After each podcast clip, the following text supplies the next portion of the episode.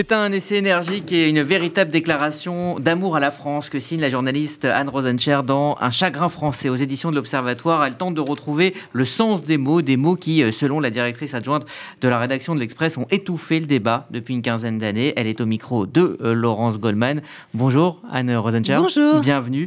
Et bonjour Laurence Goldman. Bonjour Rudy, bonjour euh, Anne Rosencher. Bonjour. Donc ce livre est donc une réflexion sur les mots qui frappent notre société que vous appelez donc un chagrin français. Alors j'ai regardé la définition du mot chagrin. Le chagrin est plus intense que la tristesse car il implique un état à long terme. Il peut exprimer un degré de résignation et se dit être à mi-chemin entre la tristesse et la détresse. C'est de cela dont il est question dans votre livre, un état euh, qui dure et auquel nous sommes petit à petit, nous nous sommes résignés. Euh, je ne sais pas s'il y a de la résignation, mais c'est un, c'est un, en effet, c'est euh, c'est une tristesse. Euh, quand j'ai aussi euh, fait mes petites recherches pour le titre de mon livre, j'étais tombée sur une phrase de Shakespeare qui m'a quand même encouragée à choisir ce titre et qui dit qu'un chagrin qui n'a pas de remède est fini. Et donc, en fait, s'il y a chagrin, c'est qu'il y a espoir. Donc, je, j'emploie à dessein ce terme qui est en effet un petit peu plombant et un petit peu lourd, mais qui, pour moi, euh, est synonyme quand même d'un espoir. Et par ailleurs, comme l'a dit Rodi en introduction, c'est un chagrin d'amour c'est-à-dire que c'est un chagrin d'amour pour cette mère douloureuse qu'est la France euh, euh, et qui, je pense, mérite mieux que ce que l'on lui donne et ce qu'on en fait euh, aujourd'hui. Or, écrivez-vous, rien n'est perdu. C'est le pari que vous faites avec ce livre, réveiller nos consciences et nous sortir de, cet état un peu de fatalisme dans lequel certains sont tombés. Alors mon livre, c'est une petite pierre, c'est ma petite pierre à l'édifice. Hein. Je ne pense pas que ce soit le livre qui va, réveiller toutes les consciences françaises, mais oui, c'est ma contribution à, moi. Euh, et je pense notamment que euh, la solution viendra du fait de se donner du courage collectif. Euh, c'est la somme de nos courages que je crois les militaires appellent l'esprit de défense, mais ça peut être tout à fait un terme civil, enfin je pense, qui est que finalement la conversation publique et le débat public se sont fait très intimidants euh, ces dernières euh, décennies. Euh, donc j'essaye d'ouvrir un peu le capot de cette intimidation à travers trois termes. J'aurais pu en, choisir plus, hein, que sont populisme, progressisme et vivre ensemble, et qui font que les que les que les citoyens, je dirais la majorité nuancée, qui ne pensent pas exactement pareil, mais qui globalement se retrouvent sur des valeurs et sur et sur une communauté de pensée, d'histoire, de projets de, sentiments, euh, euh, de, promesses françaises, euh, se sent intimidé notamment par l'économie de notre débat public à travers les plateaux télé, les réseaux sociaux, mais je dirais même la conversation du quotidien à la machine à café ou qui est devenue particulièrement virulente. Et je pense que quand la majorité se tait, eh bien, ce sont toujours les minorités vindicatives, quelles qu'elles soient, qui font l'histoire. Il faut le rappeler parce que c'est la somme de nos qui permettra de sortir de cette ornière-là, je pense. Alors avant de venir plus précisément à ces trois chagrins français, populisme, progressisme, vivre ensemble, un mot sur euh, l'introduction de votre livre, euh, l'histoire de votre famille juive originaire de Pologne, votre grand-père résistant, qui vous a transmis, dites-vous, une identité indiscutée, indiscutable, malgré Auschwitz, celle de juifs de la République. C'est cette histoire qui vous a forgé, qui vous a donné en quelque sorte une responsabilité Oui, alors ce qui est assez intéressant, c'est qu'avant ce livre, je, ne, crois que je m'étais même pas posé la question parce que euh, justement cette façon d'être euh, euh, d'être avant tout français en fait et de et de se vivre comme le citoyen sans, étiquette, c'est la formule que je reprends à Régis Debray qui et qui définit la citoyenneté française et la, dans la République. je pense m'a été transmise dès l'enfance par mon grand père puis par mon frère, malgré en effet une histoire euh, euh, familiale extrêmement euh, douloureuse, dans la mesure où c'était une famille de juifs polonais émigré en France pour fuir les pogroms antisémites, qui avait vraiment épousé le projet français et qui, et qui hormis mon grand-père qui, qui s'est engagé dès 1940 dans la résistance, s'est fait déporter et exterminer à Auschwitz. Et malgré cette, cette histoire extrêmement douloureuse, mon grand-père Henri a décidé de, renouer avec ce projet français qu'il considérait bien entendu trahi et entaché par la collaboration, euh, mais euh, le seul à même finalement euh, de, de, proposer ce qui lui ce qui lui paraissait le phare absolu de la liberté. Ce que Daniel Cordier, je crois, dit dans, un, dans une excellente interview à la, à la revue Esprit, il disait que c'était le, la France est le conservatoire des valeurs universelles. Et je pense que c'est ce qu'il nous a transmis tout en nous transmettant aussi euh, une vigilance, bien entendu, parce que quand on a vécu ce qu'il a vécu, euh, on se dit que même quand les choses paraissent aller bien, même quand on se sent en sécurité, il faut toujours rester vigilant, parce que quand cette espèce de bouclier euh, qui est la République française et qui est le fait qu'en en France, vous n'êtes jamais une minorité, normalement, selon les principes, vous êtes, vous êtes le citoyen à part entière, vous n'avez pas à être considéré comme une communauté à protéger vous faites partie de la seule communauté qui existe, qui est la communauté nationale. Quand ça s'effrite, eh bien, euh, comme d'habitude, euh, notamment les, juifs euh, reviennent à un statut de minorité à protéger et dépendent de la bienveillance de la majorité, même si ça ne reprend bien sûr pas les mêmes, les mêmes aspects que dans les années 30. Je ne me raconte pas d'histoire, je ne suis pas du tout en train de vous dire que nous vivons la même chose. Eh bien, Néanmoins, quand, quand, ce bouclier se fissure, forcément l'antisémitisme revient et les crimes antisémites reviennent. Euh, Richard Audier, le directeur général du FSU, est à mes côtés. il est avec nous, effectivement. parce que c'est lui qui m'a suggéré euh, de, vous recevoir, euh, Anne Rosincher. un, un, petit mot, Richard, sur ce qui vient d'être dit. Oui, parce que moi, j'ai le, presque le même grand-père qu'Anne, parce que c'est un Henri, Chaim aussi, qui, lui, s'est engagé dans l'armée française en tant que, que engagé volontaire et euh, grâce à ça libéré en mai 40 puisque la, France avait arrêté et puis mhm. se fait arrêter euh, en étant convoqué par la police en mai 41 mhm. euh, puisqu'il était sur les listes des, engagés militaires. Et, en fait, ce livre et le parcours d'Anne, c'est ça en réalité. C'est une, histoire de la France qui fait que malgré ces trahisons, on est totalement français, totalement militant et on a des, des ondes. Et en fait, ce que je voulais dire dans, dans, cette prise de, de, de, de, cette lecture de ce livre qui est passionnant, parce que c'est des petites chroniques, donc on pourrait se dire, oh, c'est de l'éditorial, c'est, c'est pas ça. Mais en fait, Anne, moi j'ai regardé sur LinkedIn, j'ai regardé son parcours. Elle est arrivée à l'Express en faisant une école de journaliste Sciences Po Grenoble. Pas du tout. Elle a fait, euh, comme moi, déformée par des écoles de commerce un peu bidons. Et parce qu'elle avait cette identité, elle s'est transformée en militante. Et moi, c'est ça que j'aimerais interroger euh, euh, notre rédactrice en chef du point, de, l'Express. Je, veux dire, je voulais faire le point C'est-à-dire que en fait, Anne, c'est une militante parce qu'elle a eu ses ondes. Et, et en fait, euh, tout son parcours d'engagement, de, bah, il, se, il se retrouve dans, cette, dans cet écrit. Et moi, je voudrais bien comprendre comment cette, euh, cette euh, trahison, finalement, est devenue non seulement une force, mais un, combat du, quotidien, en particulier en cette période électorale, cette guerre en Ukraine. En fait, c'est venu sur le tard, parce que euh, au début, je suis avant tout une journaliste, donc euh, j'essaye d'informer sans parti pris, même si, bien entendu, comme le, disait Camus, l'amour de la vérité n'empêche pas de prendre parti, mais globalement, le métier de base du journalisme, c'est d'informer en essayant d'être le plus honnête et sans trop donner son opinion, sans même la donner, parce que souvent, c'est ce qui d'ailleurs agace, je crois, beaucoup de Français aujourd'hui. On a le sentiment que les journalistes, euh, euh, tous les journalistes, essayent maintenant d'essayer de faire passer leur opinion en contrebande, de, de leur option, etc. Euh, en revanche, ce qui est vrai, c'est qu'au fur et à mesure, je me suis instruite, formée. J'ai eu la chance de côtoyer Jean-François Kahn, Éric Conan, enfin des gens qui m'ont un petit peu ouvert les écotilles et qui ont, je dirais, eu un, ré... qui sont rentrés en, écho avec ce que, en effet, j'avais euh, en héritage familial, mais sans que je ne l'ai politisé ou théorisé.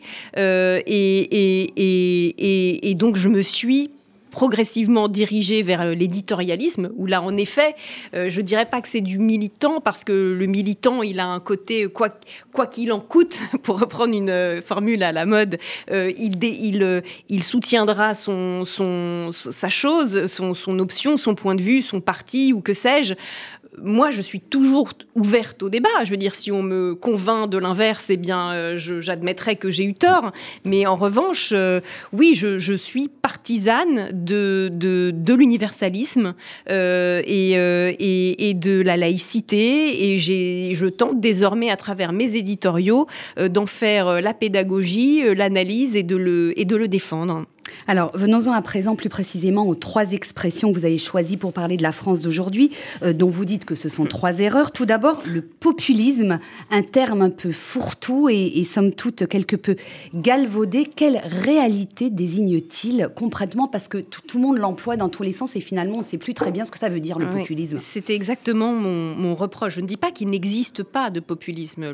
L'idée de, de manipuler euh, ou de tordre les attentes euh, du peuple pour essayer de le flatter et de faire du manichéisme dessus, ça existe bien entendu.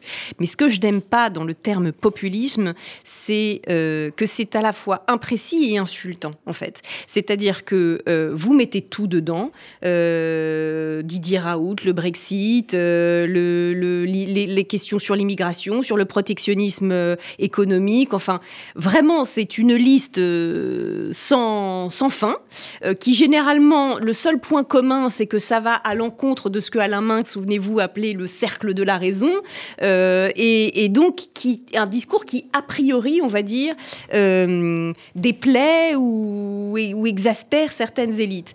Euh, je ne dis pas qu'elles n'ont pas le droit d'être exaspérées ou que ça leur déplaise. Simplement, je dis, petit 1, euh, le rôle de l'élite est quand même de savoir, penser contre elle ou malgré elle, parce que tant qu'élite, elle a un privilège d'influence euh, et elle doit absolument compte, tenir compte d'une partie du diagnostic populaire, on va dire. Et ça, pour moi, ça me semble rendu impossible par le terme de populisme, qui non seulement est une paresse de savoir, parce qu'à partir du moment où vous avez recouvert ça de ce terme, il n'y a plus besoin d'aller regarder, puisque c'est que du mauvais. Et ensuite, en plus, vous insultez les gens que vous êtes censés être euh, représentés, même si vous n'êtes pas d'accord avec, euh, avec tout ce qu'ils disent. Mais je pense que si on avait fait l'économie de ce terme et qu'à chaque fois on traite chacune de ces revendications, de ces inclinations euh, avec un peu plus de fraîcheur d'esprit, on va dire, et surtout de volonté de faire société commune, euh, je pense que nous ne serions pas aujourd'hui avec des taux euh, d'intention de, vote pour euh, Marine Le Pen ou pour Éric Zemmour qui sont à ce point élevés. Euh, ce que vous expliquez, qui m'a semblé très euh, pertinent, si je peux me permettre, c'est cette histoire de langage, les éléments de langage qui sont employés par les élites, et vous le décrivez, hein, on se souvient euh, du débat sur la réforme de retraite, on parlait d'âge pivot, de systémique, de travailleurs expérimentés, personne ne comprenait plus rien. À l'inverse, vous citez un Français qui dit, moi, quand Marine Le Pen, elle parle, je comprends ce qu'elle me dit. Oui, bien sûr, je pense que la bataille du... La, fin, le, la, question du discours politique est devenue une question majeure parce que euh, y a d'abord, ça, provoque deux choses, je pense, cette espèce de d'OPA hostile du charabia sur le discours politique provoque soit euh, un sentiment de de, de, de, se sentir inférieur parce qu'on ne comprend pas et qu'on a, on a le sentiment que ces choses-là finalement nous échappent, ça va être trop compliqué. Donc je pense que ça nourrit quand même un petit peu l'abstention soit, et je pense que c'est encore plus vrai, une, une, réaction de défiance. Genre, Enfin, c'est comme c'est ce que disait euh, la, fameuse grand-mère de Martine Aubry, je crois, qui disait quand c'est flou, c'est qu'il y a un loup. Bon, bah quand on nous explique que euh, l'âge pivot, c'est pas du tout la même chose que euh, l'âge de, je ne sais plus quels étaient les termes, voilà, et que et que on se retrouve là parce qu'au départ on devait faire quelque chose de systémique, mais que finalement il a fallu faire quelque chose de paramétrique. Et, bah forcément sur des choses en on plus perd les Français. Oui, non, puis en plus, c'est il faut comprendre que ce sont des choses qui sont angoissantes. Enfin, le la la, retraite, c'est quelque chose sur lequel vous misez pour vos vieux jours, euh, euh, que, qui, parfois est, quelque chose à, laquelle vous vous accrochez. Quand vous mettez une espèce de flou absolu, c'était, je pense, ça a été un suicide par le langage. Euh, objectivement, parce qu'au départ, cette, cette réforme était censée être quelque chose d'équitable, de plutôt progressiste, etc. Et ça a été tellement mal fait, ficelé, expliqué, que, que bah, ça a été, ça a donné ce qu'on a vu, un recul absolu en race campagne. Donc il y, a un problème du côté du discours des élites, mais à l'inverse, est-ce que les notions dont vous vous réclamez, Richard Audier pourra peut-être réagir, l'universalisme, la laïcité, la liberté d'expression, même le droit au blasphème, est-ce que finalement ça aussi ce ne sont pas des notions un peu floues et qu'on oublie d'expliquer régulièrement et qui ne parlent plus du tout aux Français? Non, je crois que c'est pas flou, au contraire, c'est très présent. Et je pense que le parcours personnel d'Anne vient de là. C'est-à-dire que j'imagine que l'autodérision. Mais là, on parle de, de l'opinion non, mais justement, publique. Non, mais cette force de l'élite, c'est d'avoir perdu cette capacité d'autodérision et de la complexité et de la capacité d'écouter l'autre. On le voit, on a organisé ici le, un colloque d'intellectuels qui était sur le même sujet, qui était dans les mêmes écoles. Et en fait, ils étaient des distorsions incompréhensibles, même par des semi-experts. Et le sujet d'Anne, c'est de décoder en fait cette dérive euh, de, l'incapacité d'échanger, de dialogue et de l'autodérision. Et peut-être que son, son histoire juive principale à Anne, c'est être capable d'avoir cette autodérision. En fait, l'autodérision, c'est juste du recul. Et ce qui manque aujourd'hui, c'est peut-être ça. Je suis assez d'accord avec, euh, avec ça. Euh, je, pense que quand je vois l'incompréhension qu'il y a autour du terme de laïcité, du terme d'universalisme, je, me dis que euh, autant ces termes sont extrêmement clairs. Ils ne recèlent pas en eux un flou euh, initial, euh, originel, mais en revanche, face à des manichéismes, je dirais comme le droit au respect ou des choses comme ça, on a échoué à expliquer en quoi ils sont euh, extrêmement positif et progressiste. C'est pour ça que je mets progressisme aussi en deuxième. C'est que c'est pas pour dire que le progressisme c'est nul. Je dis c'est pour dire que le progressisme c'est nous. Que si on l'expliquait bien, on le comprendrait. Que bien entendu, il y a plus de progrès euh, dans l'humanité qui a été fait en, en décidant de mettre en avant ce qui nous rassemble et pas ce qui nous distingue. Je veux dire, revenir à des choses aussi claires, aussi euh, fortes en même temps, euh, qui, qui, sont des bascules dans l'histoire des sciences humaines et de la philosophie. Je veux dire, ça a pris euh, les Lumières, ça a pris Voltaire qui tout d'un coup se dit non mais finalement le chevalier de la barre là, qui a été écartelé parce qu'il avait blasphémé, est-ce que j'aurais pas dû le défendre? Mais au moment où il fait ça, c'est combien de temps ça met dans un esprit d'arriver à cet aboutissement? Philosophique qui derrière va, créer une bascule en France et dans la philosophie et dans l'histoire occidentale et qu'on soit aujourd'hui en train de reculer parce qu'on parce qu'on n'arrive pas à expliquer en quoi la laïcité est une émancipation et pas du tout une stigmatisation, euh, pourquoi l'universalisme est supérieur même en efficacité, je ne parle même pas des principes, mais en quoi l'universalisme a permis euh, finalement de bâtir le seul modèle avec euh, des mariages mixtes à un point euh, qui ferait pâlir de jalousie tous les multiculturalismes qui nous expliquent que le respect, etc., eh bien, je pense que c'est à nous d'aller désormais euh, l'expliquer, notamment aux, jeunes générations, parce que c'est là qu'il y a le plus, je pense, d'incompréhension autour de ces termes. Alors, on, va passer rapidement sur les, termes de progressisme et de vivre ensemble. Là, on, l'a bien compris dans votre discours et je renvoie euh, les gens qui nous écoutent à la lecture de votre livre. Moi, je voudrais vous faire réagir sur cette guerre en Ukraine Hein, qui éclipse un peu notre campagne présidentielle. Est-ce qu'on n'est pas finalement aujourd'hui à un moment de vérité? Est-ce qu'une menace aussi forte sur notre continent et sur notre monde libre ne va pas remettre un peu euh, les pendules à l'heure? Est-ce que tous collectivement, ça va pas nous recentrer finalement sur l'essentiel, euh, réaliser qu'on a la chance de vivre dans un monde libre. Absolument. En face de nous, on a euh, la guerre, le totalitarisme, le populisme peut-être de, de, Poutine. Je, pense qu'en tout cas, euh, le, côté Poutine, héros international des antisystèmes, va, va prendre un coin quand même. Et on l'a vu, ça pèse sur ça pèse sur les candidats qui avaient été très poutinolâtre, comme on dit.